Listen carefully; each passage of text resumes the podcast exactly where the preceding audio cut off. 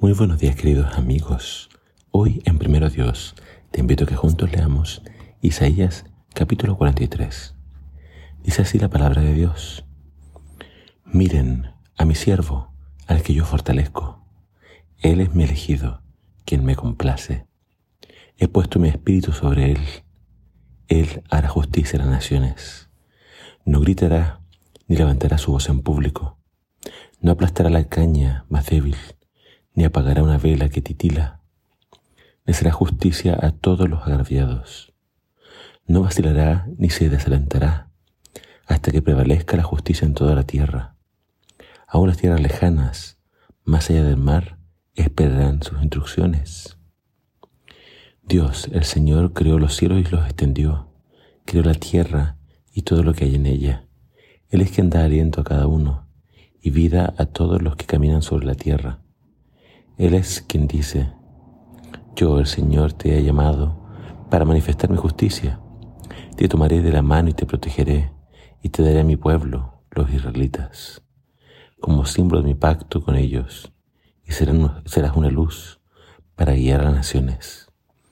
Abrirás los ojos de los ciegos, pondrás a los cautivos en libertad, soltando a los que están en calabozos oscuros. Yo soy el Señor, ese es mi nombre no le daré mi gloria a nadie más, ni compartiré mi alabanza con ídolos tallados. Todo cuanto profeticé se ha hecho realidad, y ahora profetizaré de nuevo. Le diré el futuro antes de que suceda. Canten al Señor un nuevo cántico, canten sus alabanzas desde los confines de la tierra, canten ustedes que navegan los mares, los que viven en las costas lejanas, únanse al coro, ciudades del desierto, que las aldeas de Cedar se alegren, que el pueblo de Cefela cante de alegría, que de alabanzas de las cumbres de los montes. Que el mundo entero glorifique al Señor y cante su alabanza. El Señor marchará con un héroe poderoso. Saldrá como guerrero lleno de furia. Lanzará su grito de batalla y aplastará a todos sus enemigos. Dirá, he guardado silencio por mucho tiempo. Sí, me he contenido pero ahora como una mujer que da a luz, gritaré, gemiré y jadearé. Allanaré los montes y las colinas y arruinaré toda su vegetación. Convertiré los ríos en tierra seca y secaré todas las lagunas. Guiaré al ciego Israel por una senda nueva, llevándolo por un, camino desconocido. Iluminaré las tiendas a su paso y allanaré el camino delante de ellos.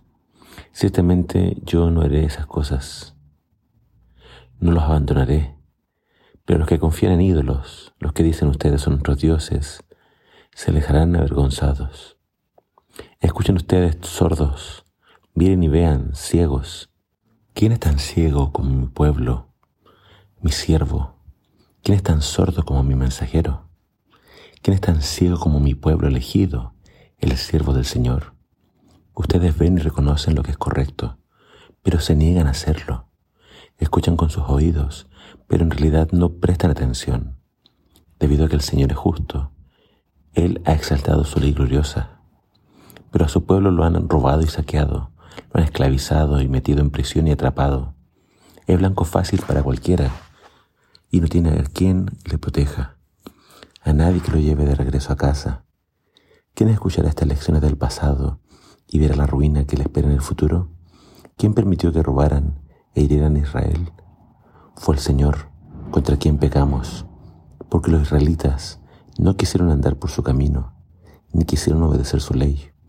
Por tanto, Él derramó su furia sobre ellos y los destruyó en batalla. Las llamas los envolvieron, pero aún así se negaron a entender. Luego el fuego los consumió, pero no aprendieron su lección.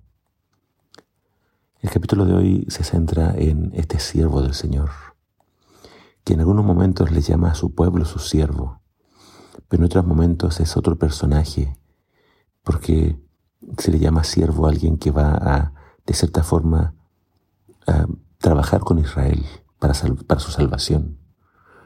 Es un personaje que recibe el Espíritu de Dios, es un personaje que hace justicia, es un personaje que Dios ha elegido para que haga una obra especial. Está hablando del Mesías, está hablando de Jesús. Él es quien viene a salvar a Israel. Él es quien viene a hacer esta obra especial con ellos. Pero se enfatiza una y otra vez la dureza del pueblo, su dificultad para entender, para ver, para escuchar. Entonces es interesante que hay dos siervos. Uno es el pueblo y el otro es este Mesías. Fíjense en el versículo 6.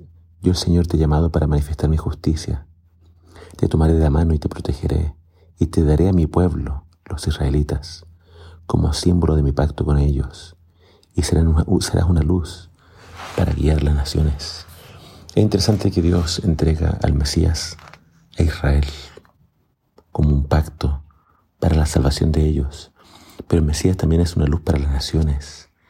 De muy lejos muchos estarán atentos a sus enseñanzas y a su voz.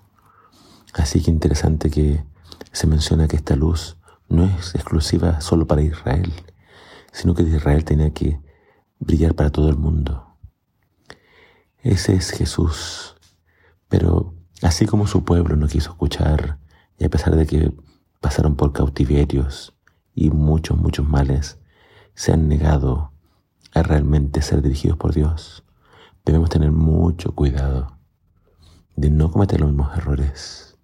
Así que humillémonos en la presencia del Señor. Hagamos caso a su ley y así podremos estar en una comunión más íntima con Dios. Dejemos todos nuestros ídolos y sirvamos al Señor de todo corazón. Que el Señor te bendiga.